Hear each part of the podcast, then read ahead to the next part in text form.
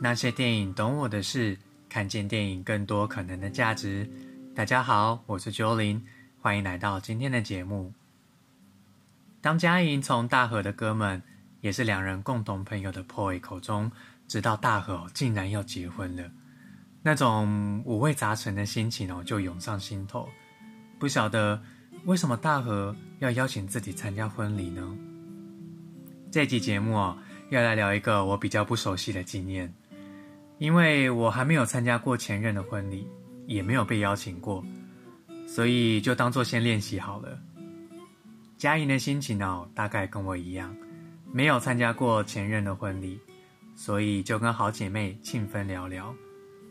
庆芬说：“当然要参加啊，不敢参加就表示还没放下，承认你还在想对方，所以一定要去，不去的人就输了。”可是。关于到底要不要参加，我认为还要再考量其他的因素啦，比如说还要看当时两个人的感情到什么阶段，还有分手的情况是好是坏。和平分手的话哦，或许还有可能啦。万一分的不好看哦，可能光想到对方就恨得牙痒痒的，谁会想去啊？还有一点更实际的就是，你想参加。说不定前任还没打算邀你嘞，拜托，懒得寄喜帖给你好吗？不过，嗯，这一题我还没有亲自遇到，所以现在说也说不准了。那我还是分享以前同事的经验好了。有一天午休时候，他跟我们说：“哎，我前男友要结婚了耶，我要不要去呀？”啊，你要去哦？你们当初不是分的难看吗？对啊，可是反正我也准备结婚了，我没差啦，就去啊，用你给他吃一顿，顺便跟他炫耀说，临走嘛嘛是就夯诶啦干。所以无论参加或不参加，我其实没有什么想法。我比较在意的是，我是带着什么心情参加的呢？嘉莹问志明：“你说？”你懂我的心情，请问你是懂什么？志明说：“你知道麻辣锅的汤头加再多番茄和玉米，汤头就是汤头，不会改变。喜欢的人自然会接受，不用硬逼自己改变。如果你还很在在意对方，就去追回来。如果爱不到，就当做自己在放假喽。只要好好与你的心相处。”他会带你去最好的地方，等放假回来了，自然会知道要去哪住下来的。放假时候也别急着找答案，运气好的总会遇到那个懂你的人。嘉颖问：“如果运气不好都没有遇到呢？那就当做一辈子在放假喽，假期快乐。把分手后的调试和空白哦当成放假。”感觉也是一个好方法哎。至于抱着什么样的心情在放假，也是你个人可以决定的。那种把主控权拿回来自己身上，感觉挺踏实的。好好过生活的关键就在于知道自己要过什么样的生活。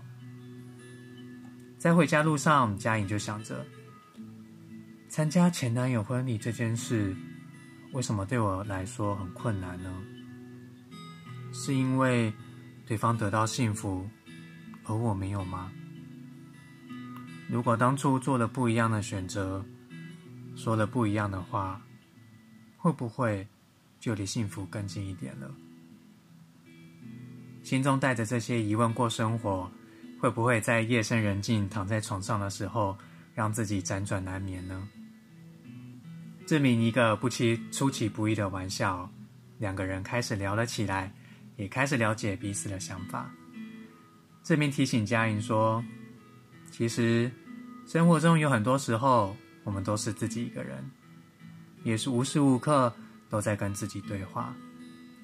像我们内心都有 OS，比如说最近刚过完年嘛，过年前我去量体重，告诉自己过年时候要克制，不能吃太多，不然开工以后量体重就惨了。”幸福就像月亮，远远看很美，近近的看坑坑巴巴。两个人在一起就是吵架和配合对方的开始，到后来累了，放弃了，根本就忘记幸福是什么，自己要的又是什么。说到底，我们都是自己一个人，也不会有别人，只是不敢承认罢了。但内心深处还是喜欢自己一个人而已。我只是比较幸运，很早就明白，从头到尾就只有自己一个人。